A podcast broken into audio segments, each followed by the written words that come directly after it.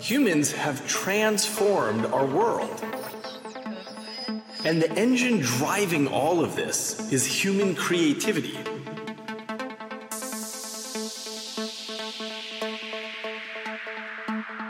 Someone having an idea, making something, inventing something.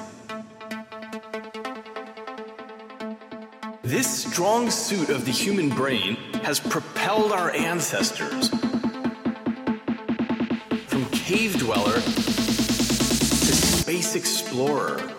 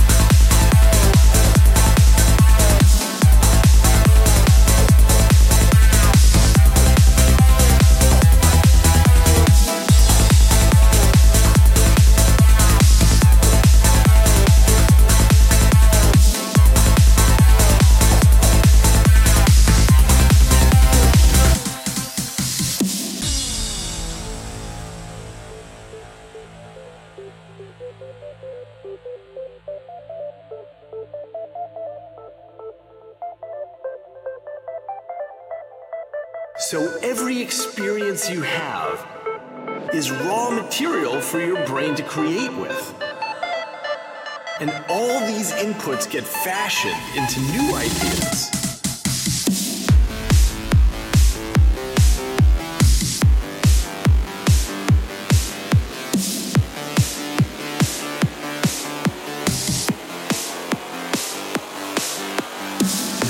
Strong suit of the human brain has propelled our ancestors. From cave dweller